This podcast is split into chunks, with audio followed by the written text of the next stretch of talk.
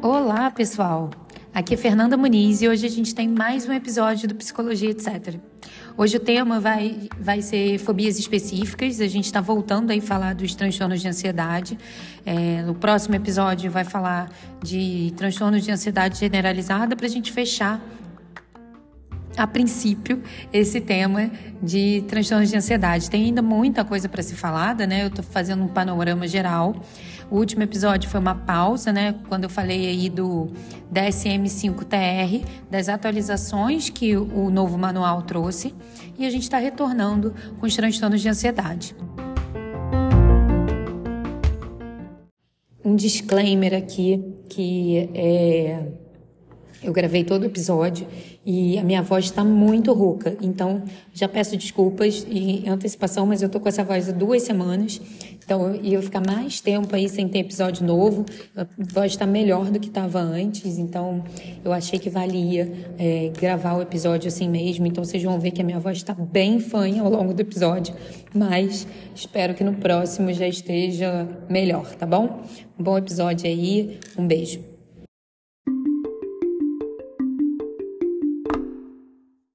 Os elementos é, de todos os transtornos de ansiedade, os elementos centrais dos quadros de ansiedade são os mesmos, o elemento central. Né?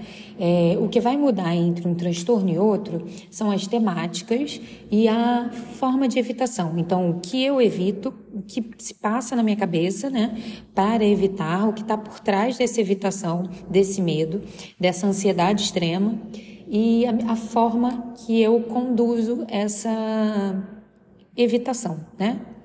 Então, é, o medo, da mesma forma que a ansiedade, ele é adaptativo. Uma pessoa que teme elementos é, ameaçadores é um indivíduo melhor adaptado ao ambiente. Então, a gente viu isso lá no primeiro episódio que eu abordei sobre o que é ansiedade eu explico muito isso, né? Que a ansiedade, o medo são emoções, né? Que a gente desenvolveu ao, ao longo da nossa evolução e que eles têm função de nos proteger. O problema está quando isso sai do normal, muito entre aspas aqui, eu nem gosto de usar a palavra normal, mas no sentido de normativo, de média, do aquilo que é aceitável, né? Na que acontece nas fobias específicas, o que existe é um medo acentuado além do esperado diante de objetos ou situações, né, estímulos do ambiente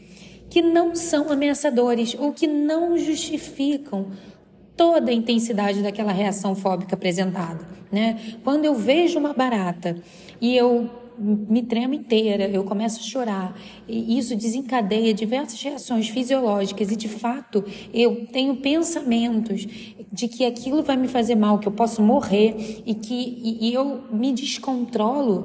Isso não é aceitável no sentido de que isso não é normal, normal de normativo. Não é no, algo esquisito. A barata não vai causar minha morte. A barata, ela não vai causar esse mal que é, que é que condiz com essa minha é, é, essa minha expressão, né?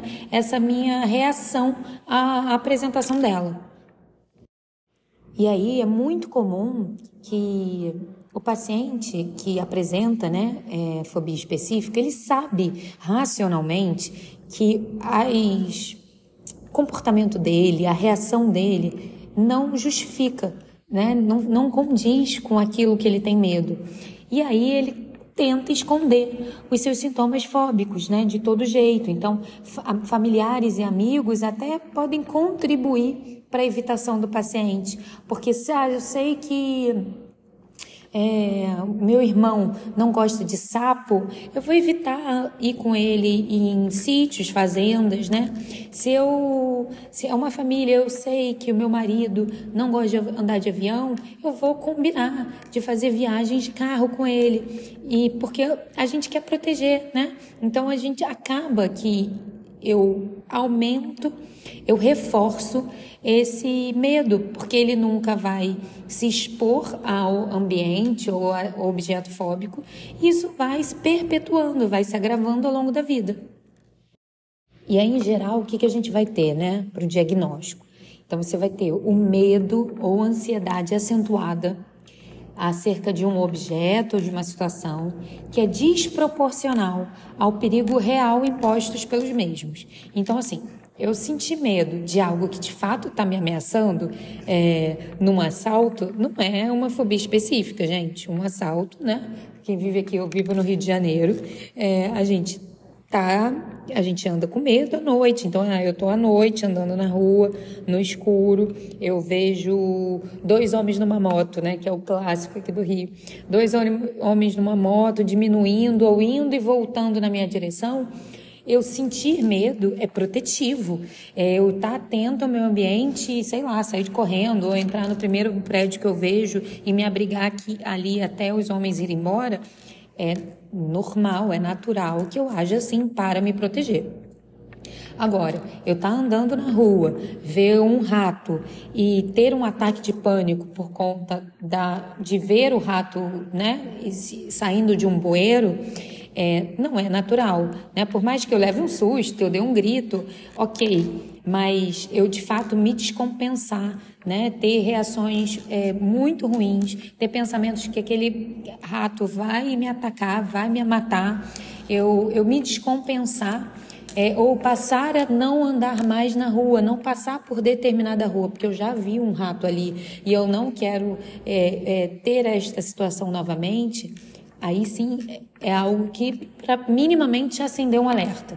Né? Então você tem como eu falei antes, né? Esse medo ou ansiedade acentuada é, acerca de um objeto, de uma situação que é desproporcional ao perigo real imposto pelos mesmos e aí você tem outras características, que é uma resposta imediata de medo ou ansiedade frente a esse objeto. Se eu me deparo com esse objeto ou com essa situação, eu tenho, sinto ali aquela, aquele medo, ou eu tenho medo só de pensar em me expor àquela situação, e aí eu tenho uma evitação ativa.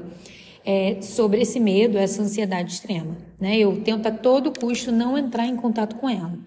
E aí, claro, como todos os diagnósticos, ele, o DSM sempre vai trazer é, a, a, o, o, parágrafo, né? Você tem que ter ali um sofrimento significativo, um prejuízo funcional e sempre uma questão de tempo, né? Com duração maior do que seis meses. Porque eu também senti, comecei a ver um rato ontem, senti o medo intenso eu já vou para tratamento, não faz sentido. A questão é que aquilo tem que perdurar. Não sei se outras vezes isso vai, vai acontecer, né?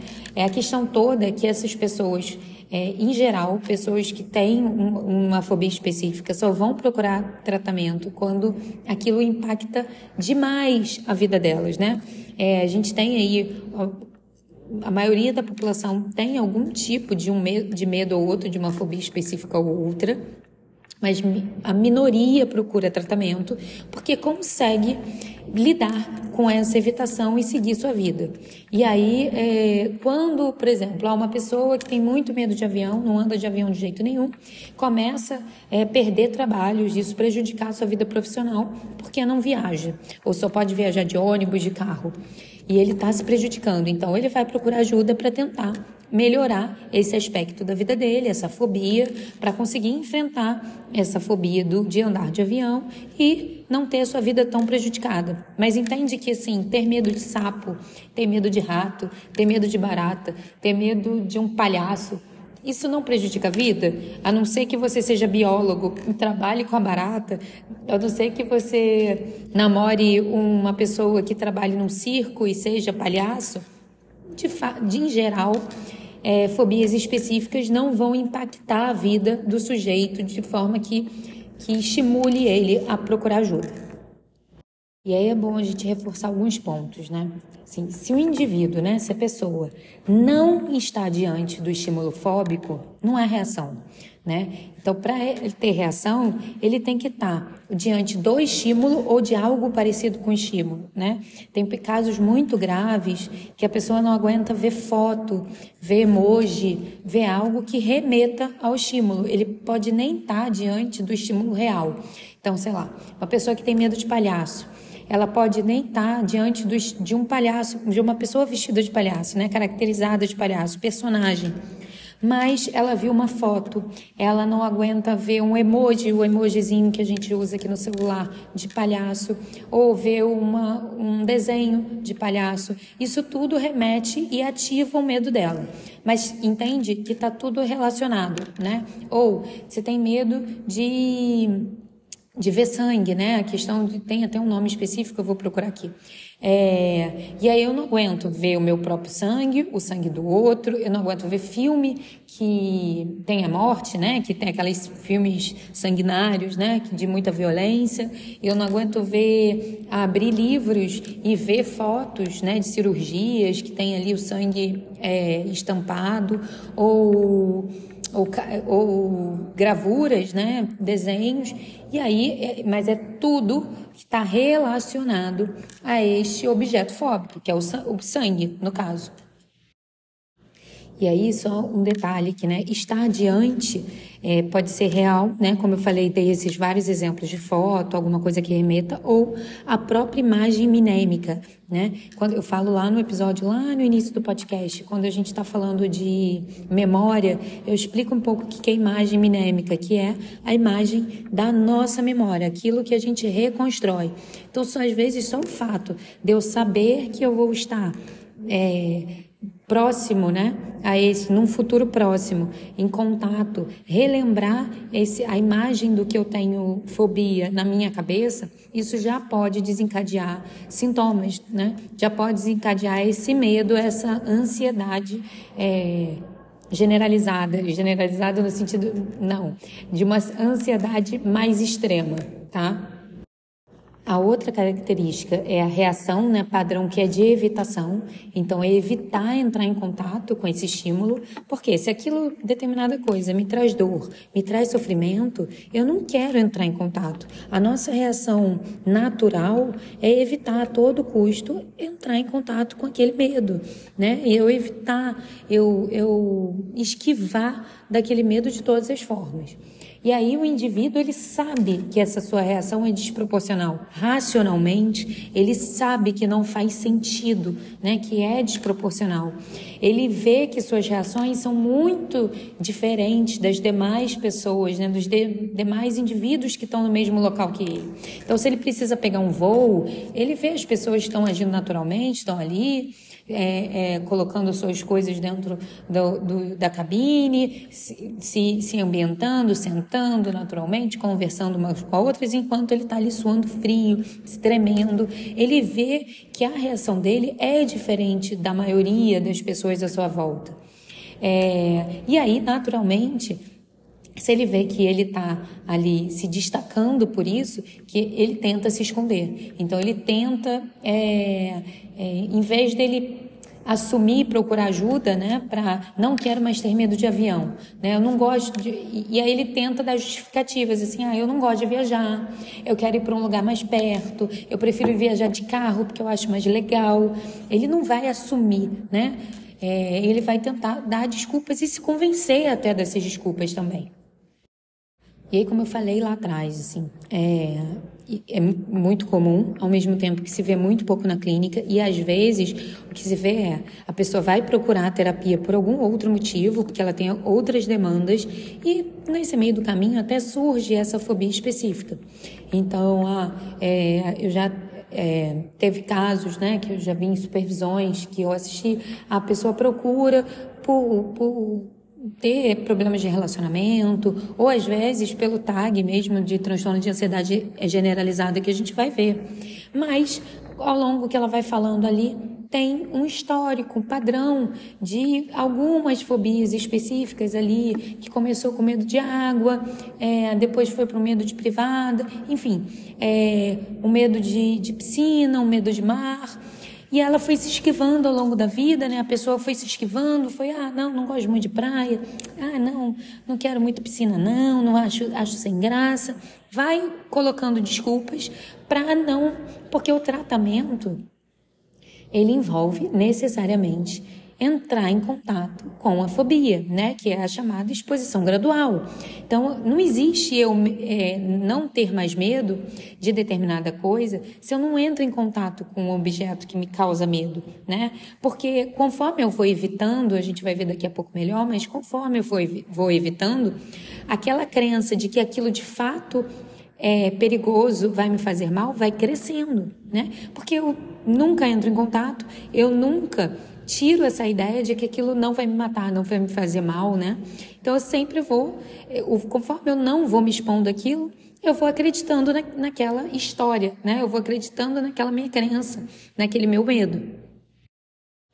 E aí é muito comum que quando, de alguma forma, ele tenha que se expor àquele objeto, né? Ou sem querer acabar, eu tô na casa da minha tia, é, não é sítio nem nada, mas tem uma varanda, tem um, um quintal e surge um sapo ali, não sei da onde, eu tô no meio da cidade, meu Deus, como é que surge um sapo? Mas assim, eu tô ali na piscina com a galera, um sapo pula do meu lado eu estava achando que estava evitando, né? Eu nem vou para o mato, nem vou para uma cidade do interior, mas de alguma forma aquele sapo apareceu ali é, a reação ela é tão intensa, tão grave no sentido de intensidade, né? Que é muito comum acontecer, ocorrer um ataque de pânico diante do estímulo fóbico. Né? Então ele não vai caracterizar um transtorno de pânico em si, como a gente viu lá, o transtorno de pânico ele vai, ele se caracteriza por ataques é, não sem um, objeto que causou, que causou aquilo, né? Ataques inesperados. Nesse caso, é um ataque esperado no sentido de que teve um objeto que me causou aquilo, teve uma situação que me causou esse ataque. Então, eu, eu que é o ataque de pânico, ele vai ser esse pico de ansiedade máxima, né? E aí é geralmente nessa fase que a pessoa vai procurar é, tratamento né? Se ela se convence, vai ser só quando de fato ela chega no extremo do extremo.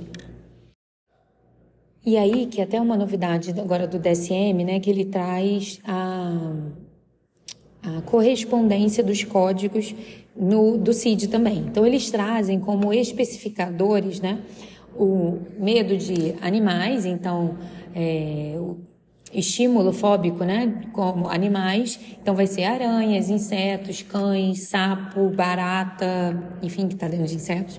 É, também ambientes naturais, então pessoas que têm medo intenso de altura, tempestade, água. A minha mãe tinha muito medo de vento, ventania. E aí a gente tinha até uma correlação, porque quando ela era pequena, ou de barulhos estrondos, né? Tipo trovão muito alto. Ela ficava muito assustada, muito mal, mais do que o normal, né? Do que o esperado porque na infância dela teve uma situação, enfim, aí acabou pareando, né, é, se condicionando e aí, enfim, desenvolveu esse, esse medo ao longo da vida. Já tinha uma predisposição, com um ambiente que, que favoreceu, e aí isso perpetuou, nunca tratou, enfim, ela já faleceu, faleceu com esse medo aí ao longo da vida. Você também tem pessoas que têm medo de é, de situações, né, onde tenha sangue, injeção, ferimentos, que aí você tem é, agulhas, procedimentos médicos invasivos ou de sangue mesmo, é, injeções e transfusões, cuidados médicos, outros cuidados médicos, né, o CID traz essa outros cuidados médicos, ou de ferimentos. Você também tem é, uma, um especificador de situações, que aí vai entrar avião, elevador, local fechado, você também tem aí um outros, porque podem existir diversos outros medos que não estão elencados, né? né? E aí esses elencados, é, eles acabam elencando por prevalência, né? Por estudos de prevalência na população. Mas existem, a gente pode parear, acabar condicionando medos de diversas coisas. Então aí tem ali é, situações que podem levar é, asfixia, ao vômito, tem, isso é comum, as pessoas que têm medo de vomitar é, principalmente em crianças isso acontece.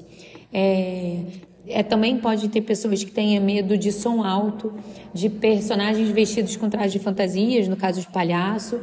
Então, pode existir aí muitas situações fóbicas específicas que não estão ali elencadas, que não foram pensadas, né, colocadas ali como especificador, mas podem existir e a pessoa pode estar apresentando esse quadro. Uma coisa que eu lembrei que eu acho que é importante destacar é assim, é, é eu apresentar medo vez ou outra diante do estímulo fóbico, assim, ah, tem vezes que eu ando de avião e tá tudo ok, tem vezes que eu ando de avião e eu tenho muito medo. Isso não se caracterizaria é, fobia específica. Agora, eu apresentar diferentes intensidades do medo, né, é, diante do estímulo fóbico, aí sim, ah, é, dependendo do tipo do estímulo, né? A voar num avião grande, é, que eu me sinta mais seguro, cercado de pessoas, e aí eu sinto medo, mas ainda assim eu consigo enfrentar, é uma coisa. Eu é, sofrer uma turbulência dentro desse avião é outra coisa.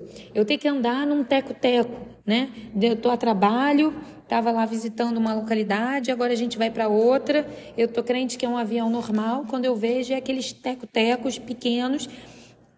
E aí eu tenho um ataque de pânico. É outra situação. Isso não quer dizer que ele não sinta uma ansiedade grande ou medo extremo todas as vezes que está em contato.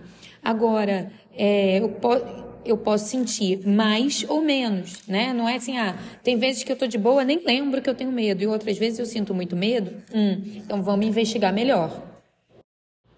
Então, a questão de, da esquiva ativa, né, é, significa que a pessoa intencionalmente se comporta né, de forma destinada a prevenir ou minimizar o contato com esse objeto ou situação fóbica. Então, por exemplo, é, eu vou pegar túnel em vez de ponte para minha ida diária. Eu tava, trabalho por conta do meu medo de altura. Então eu faço um caminho, sei lá, 20 quilômetros maior, porque eu não posso de jeito nenhum pegar aquela, aquela ponte. E aí eu prefiro pegar um outro caminho que não tenha ponte, ou então o contrário. Eu tenho muito medo de lugar fechado, de túnel. Então eu dou a volta na cidade para não ter que passar por nenhum túnel, que o túnel cortaria o caminho. Então eu vou para poder me esquivar daquilo é, eu andar de carro é, ao invés de pegar um avião, né, numa viagem de 600 quilômetros, para não entrar em contato com o meu objeto fóbico. É, evito entrar num quarto escuro por medo de aranha, evito aceitar um, um trabalho em um local é, muito alto, porque eu tenho medo de elevador, e aí subir 30 andares duas vezes ao dia, né? Na vez que chega e desce, e depois para voltar é, vou almoçar, né? Desço para almoçar e volto, mais 30 andares seria ruim, e aí eu evito. Ou então eu, eu negar um trabalho que eu teria que viajar muito por conta do medo de avião. Eu evitar uma viagem, é, porque, sei lá, eu vou, posso ter contato com, com cobras, né? Numa viagem é, para cidades interioranas, e aí eu, eu pode ser que eu estaria sujeito a me expor a um ambiente desse, então é melhor nem ir. E aí, essas esquivas, na maioria das vezes, são óbvias. Então, se eu tenho muito medo de sangue, eu evito ir ao médico, evito fazer exames de sangue, né? Evito tomar medicações que tenham, é, sejam intramusculares, é, né? Com, de, de agulhas, para não ter risco. Mas, às vezes, são disfar mais disfarçados ainda. Então eu me recuso a olhar para figuras que se assemelham ao contorno, à fobra de cobras, quando eu tenho medo de cobra. Muitas pessoas com fobia específica, né? Com esse medo específico a algo ou uma situação, elas sofreram com isso durante muitos anos e alteraram a vida, né? As circunstâncias ali da vida com o objetivo de evitar, né? Então essa esquiva ela vai se amplificando para várias áreas da vida, né? Então é, ela vai tentando evitar o, entrar em contato com aquele objeto, aquela situação o máximo possível. Então, por exemplo, ah, é, como eu falei antes, né? Ah, se eu tenho medo de algum animal específico, né? Que, que vive no mato, sei lá, um sapo, uma cobra, e aquele medo é terrível, não é o medo natural, é, eu tenho medo. Mas uma vez que eu vejo, eu vou gritar, mas eu não vou passar mal por ver, por pensar por ver um desenho, né? Isso não paralisa a minha vida. Não evita com que eu viaje para uma situação onde eles possam ter e estar ali, né? É, que eu não faça trilha de jeito nenhum, porque pode ser que eu veja algum, algum animal no caminho. Enfim, é, mas as pessoas que sofrem com isso de forma paralisante, né? Isso tem um prejuízo global na vida. Então elas vão, é, é, não vai residir numa área, de, é, é, numa área que possa, né? Um, uma área rural ou então uma cidade mais interiorana, porque pode haver a possibilidade de um animal desse surgir no quintal ou ela tá andando na rua, enfim. É, é, então, isso vai. E aí, em consequência, é, elas não vão experimentando esse medo, ansiedade na sua vida diária, né? Então, esses comportamentos de esquiva, essa recusa persistente de se engajar nessas atividades, né? Ou nas situações que podem envolver algo que elas têm muito medo, essa exposição, é, pode até ser útil para a gente confirmar o diagnóstico, né? Na ausência da ansiedade ou pânico específico. Porque, assim, se ela não entra em contato, ou historicamente, muitos anos ela não, entra em, não entrou mais em contato com aquele objeto, ela não experimenta essa ansiedade ou esse medo intenso. Por quê? Porque aquele medo fez ela se afastar de qualquer possibilidade de entrar em contato com aquilo. Então, talvez é, esse seja um caminho. Então, assim, ah, uma pessoa que não anda de avião de jeito nenhum, cada vez ela dá uma desculpa diferente e ela fala que não gosta, mas simplesmente pelo fato de não gostar, não gostar, não gostar. Hum, será?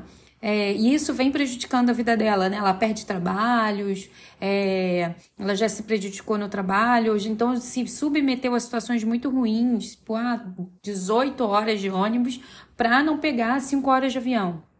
Estou dando um exemplo aqui, nem sei se corresponde, mas eu digo assim, né? Horas e horas num, de, num, numa viagem de carro, de ônibus, para poder evitar. E ela diz que não é medo, simplesmente ela não gosta. Esquisito, né? Então, assim, por quê? Por que, que eu me submeteria a uma situação, se eu tenho possibilidade de, de, de viajar de avião, por que, que eu me submeteria a uma situação é, mais desconfortável pelo simples fato de que não gosta? Será que não gosta mesmo? Então é algo para investigar. Eu acho, eu acho importante a gente pontuar também que o contexto, ele sempre, sempre, mas isso não só aqui, né, nesse transtorno específico, mas em qualquer um, ou qualquer situação é, que a gente esteja avaliando, né, uma situação, um diagnóstico específico ou avaliando uma questão específica, o contexto ele tem que ser levado em conta. Então, é, a gente tem que sempre pensar no caráter desproporcional àquele contexto, né? Então, assim, a fobia, o medo, apesar da pessoa normalmente reconhecer que, que é desproporcional ao perigo, ela tende a superestimar o perigo real, né? Então, ela sabe que. É, eu não gosto de usar muito essa palavra, mas eu não tô lembrando de outra agora, assim, irracionalmente, no sentido de que quando ela está em contato ou, ou está na, é, na possibilidade de estar em contato, ela tem aquele medo que toma conta, né? É ela sabe que não deve, que não deveria ter tanto pânico, mas a reação é maior do que aquele objeto, aquela situação deveria causar. Mas o contexto que eu queria voltar nesse ponto, que é importante, assim, é, lugares que um, um, há um contexto de violência constante, ter medo de um lugar escuro talvez não seja tão desproporcional ou tão é, descabido assim, né?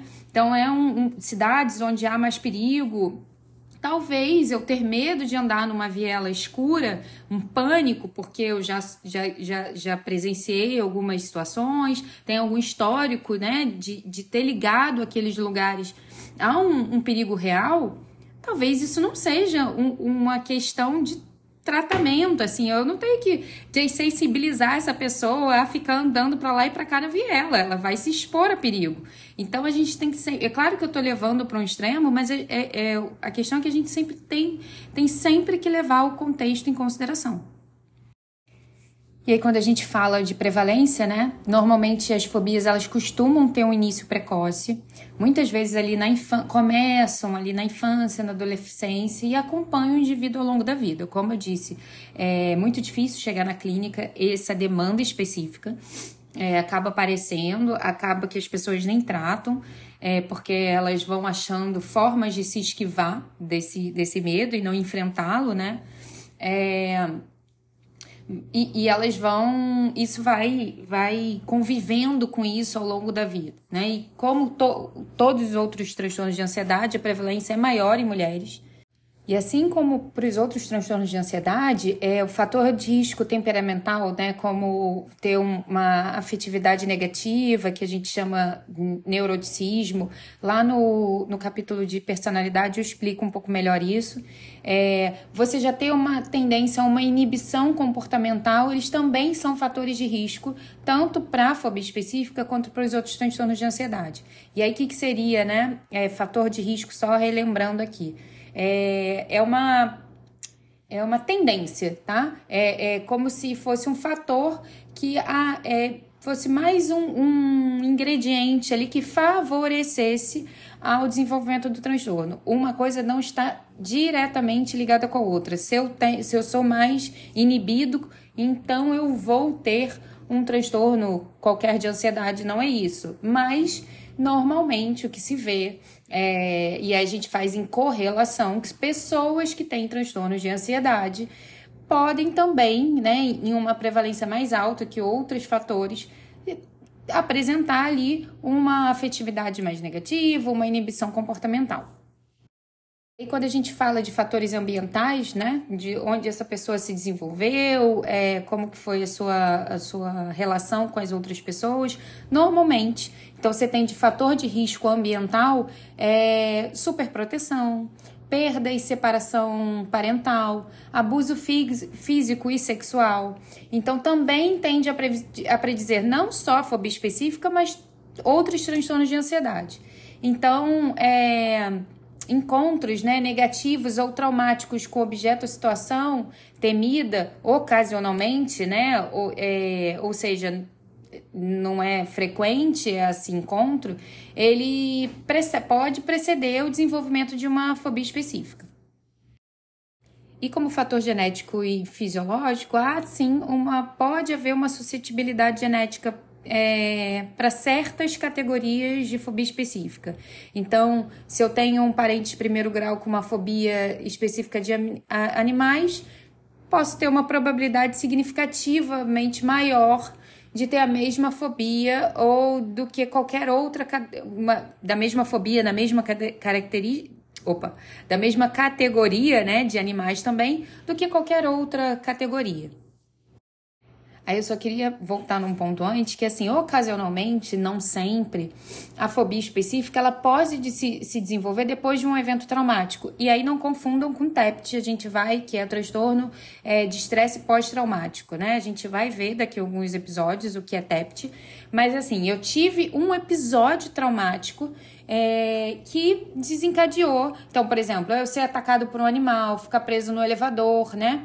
Desencadeou é, eu já tinha uma probabilidade, né, uma, uma predisposição, e aquele evento traumático fez com que eu desencadeasse a uma fobia específica daquela situação, daquele objeto, enfim, daquela coisa. E aí pode ter, assim, né? Ou eu, eu desenvolver uma fobia porque eu via. É, é, minha mãe tem fobia de barata. Toda vez que tinha uma barata em casa, ela gritava, suava frio. E eu acabo, acabo pareando, é, é, é, modelando esse comportamento, né? Também desenvolvendo esse medo, porque ao longo da vida eu não é, estive em contato com a barata, né? Com esse animal. Então eu também crio este medo. É, pode ser também por um evento, por uma transmissão de informações, né? Então, uma ampla cobertura da mídia de um acidente aéreo. Então, já tenho alguma predisposição, aquilo ali me marca muito, fica muito chocante, né? Lembra? Eu lembro de infância do acidente aéreo da Gol, dentro do aeroporto, a primeira vez que eu voei para Congonhas. Eu lembrei, assim, eu já adulta, já bem mais velho, o acidente foi quando eu era criança e eu lembrar das imagens, né? E toda vez que eu aterrizava ali em Congonhas, eu ficasse meio receosa. Isso não foi suficiente para eu, Fernanda, desenvolver um transtorno, uma fobia específica para andar de avião. Talvez pela minha predisposição, né? Pela minha, pela minha característica de personalidade, ok, não desenvolvi. Isso não quer dizer que outras pessoas, isso não tenha sido um fator que favorecesse a outras pessoas a terem um maior receio, enfim, e mais na frente desenvolverem a, o transtorno, né, a fobia. E é comum que pessoas que tenham é, uma fobia específica também tenham, na verdade, não tenha uma só, né? Tenham múltiplas fobias específicas. Então, em geral, o que os estudos apontam é que é, a pessoa teme ali três objetos ou situações, né? Então, isso é em torno de 75% das pessoas que têm um, um, diagnóstico de fobia específica não tem fobia de uma coisa só. Ela acaba ali ampliando esse repertório no sentido negativo, né? Ela, na verdade, ela está reduzindo o repertório dela, mas ela está é, ela tem medo de mais de uma questão, né? De mais de uma coisa. Então, a pessoa que vai ter medo de, de elevador, ela vai ter medo também de estar sozinha dentro de um quarto, de um lugar muito pequeno. Ou uma pessoa que tem medo de barata acaba ampliando isso para aranha, para lagartixa. É, lagartixa, é, para outros animais, enfim, vai ter é mais de uma situação ou coisa. Então, falando de comorbidades frequentes, né? Como eu já falei antes, raramente alguém vai procurar um psiquiatra ou terapia para tratar é, somente a fobia específica, né? Ou vai procurar por este motivo principal, ou, ou que ou raramente ela é vista na ausência de outra patologia. Então, o que, que a gente tem visto de mais comum quando você fala de comorbidade? É o abuso e a dependência de substância, né? E aí, muito pela busca do alívio rápido e aí e pela automedicação. Então, quando eu não consigo, não tenho possibilidade de me esquivar e evitar ao máximo, né? Esquecer que aquele objeto ou aquela situação existe, eu acabo buscando meios para que eu consiga aliviar aquela ansiedade antes de buscar tratamento, tá? Naquele, naquela automedicação, né? Então, o uso de drogas, é, o de álcool, normalmente é o meio mais fácil, né? Para é, aliviar é, aquela situação fóbica. Então, a gente vê muito ali abuso e dependência de substâncias. Também como dito antes, transtornos ansiosos. Então, quem tem fobia específica raramente só tem fobia específica por, provavelmente ele também pode se enquadrar, talvez não dentro do diagnóstico em si, mas com traços de outros diagnósticos de ansiedade. Também transtornos de personalidade, então, como a gente falou antes, são pessoas que têm alguns traços de personalidade ali que podem é, favorecer ao desenvolvimento de, um, de uma fobia específica. Então, ali, normalmente, acho que dos transtornos todos de personalidade, o que tem maior prevalência ali em, comorbidade com a fobia específica é o transtorno de personalidade dependente, é, transtornos depressivos e ansiedade social e de separação. E para fechar, a gente falando aí de diagnósticos diferenciais, né? Como é que a gente diferencia a fobia específica de alguns outros é, diagnósticos? Principalmente do TEPT, é, o, o, o, indivíduo que ele tem TEPT, né, que é transtorno é, de estresse pós-traumático, ele também vai passar pela evitação, mas a diferença essencial é que ele passou a evitar determinado estímulo fóbico após um trauma intenso. E não porque sofreu um acidente, né? Ele sofreu um trauma muito grande, muito intenso, muito prejudicial para a vida dele. E aí, e, e, tem características específicas do TEPT, como a, a lembrança viva, né? Ele toda vez que ele lembra daquela situação, é uma situação, toda vez que ele lembra daquela situação, ele revive aquela situação, como se ele estivesse passando novamente por ela. É muito intenso, é diferente do medo, né? é do medo de um objeto, que não é aquela barata que passou na minha frente, aquela, é qualquer barata. Né? Não é aquele avião que teve uma turbulência, é qualquer avião. Então você tem uma diferença aí. É, pode haver uma, uma confusão ali da fobia específica com a agorafobia, porque a fobia específica situacional, né, ela pode se parecer ali com a agorafobia, né, na sua apresentação clínica. Então, assim, ah, por exemplo, voar, lugares fechados, elevadores. Só que no diagnóstico da agorafobia, você tem que. É, é, a pessoa não basta ter uma só situação é, agorafóbica que é temida, né? São duas ou mais situações. Então, isso vai. Essa. Se eu tenho duas ou mais situações que são temidas, provavelmente é um diagnóstico de agorafobia e não de fobia específica. Aí tem que avaliar muito direitinho. Tem já um episódio aqui de agorafobia, eu acho que quem não tem muito bem esse diagnóstico na manga ali, né, saber direitinho dele, de escutar ele de novo, de estudar de novo, principalmente se você enfrenta um caso que você esteja na dúvida, para poder ter a, a, o diagnóstico diferencial das duas.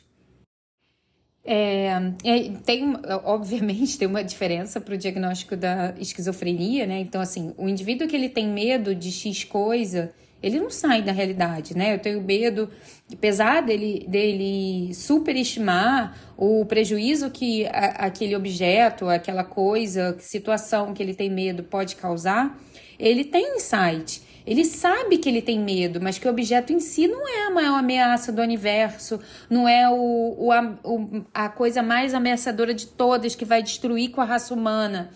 É, no caso de um delírio, o indivíduo ele afirmaria né, que todos os palhaços são assassinos. Ele não tem insight, ele não tem dúvida, ele não sabe que aquilo é desproporcional.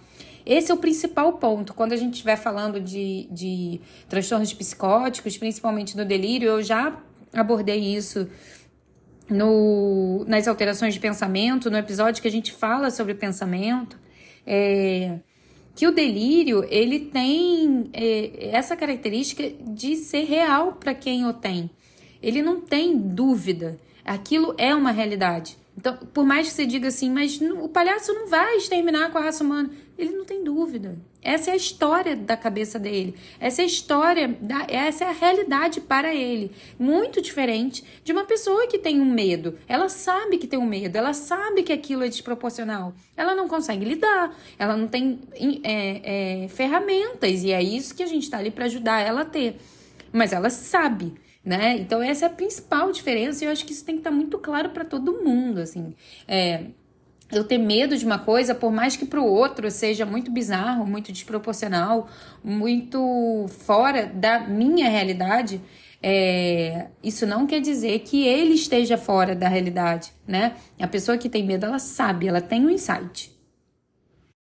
Então, assim, ah, é, como é que a gente diferencia para transtorno de ansiedade social? Pelo, pelo principal, né? Pelo o que, o que caracteriza o transtorno de ansiedade social. Se é a situação temida pela pessoa é uma possível avaliação negativa dos outros, da quem ela está exposta, então não, não tem que ser fobia específica, é um transtorno de ansiedade social, como a gente viu no episódio de ansiedade social.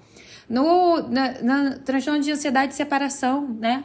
Se a, a situação temida é, é devida à separação do cuidador primário, né, principal daquela criança, e a gente não fala de pai e mãe porque a gente tem diversas configurações de família, então aquela pessoa que é o principal cuidador, o principal objeto, objeto muito entre aspas, pessoa de apego daquela criança, você também não vai falar de uma fobia específica, você tem um diagnóstico específico para isso, que é o transtorno de ansiedade de separação.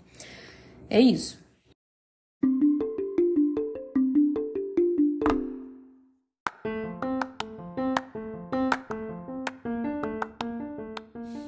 É isso, pessoal. Esse foi o episódio de hoje. É que a gente deu aí continuidade aos estudos dos transtornos de ansiedade. A gente tem mais um para fechar essa primeira leva, vamos dizer assim, é, que a gente vai falar do TAG, né, de transtornos de ansiedade generalizada. Então é isso, assim, eu tô nas redes sociais, eu tô no Telegram, tô no Substack. Eu vou deixar o link de tudo aqui no, no no final do na descrição do episódio. Tem uma newsletter semanal e tem o canal do Telegram. E tô no Instagram também como Fernanda L. Muniz, de Leite, Leite Muniz. E aí eu deixo só o L lá, arroba Fernanda L. Muniz, tá bom? Espero que tenham gostado. Me falem se tem dúvida, eu vou deixar meu e-mail também na descrição do episódio. Um beijo, até mais, tchau, tchau.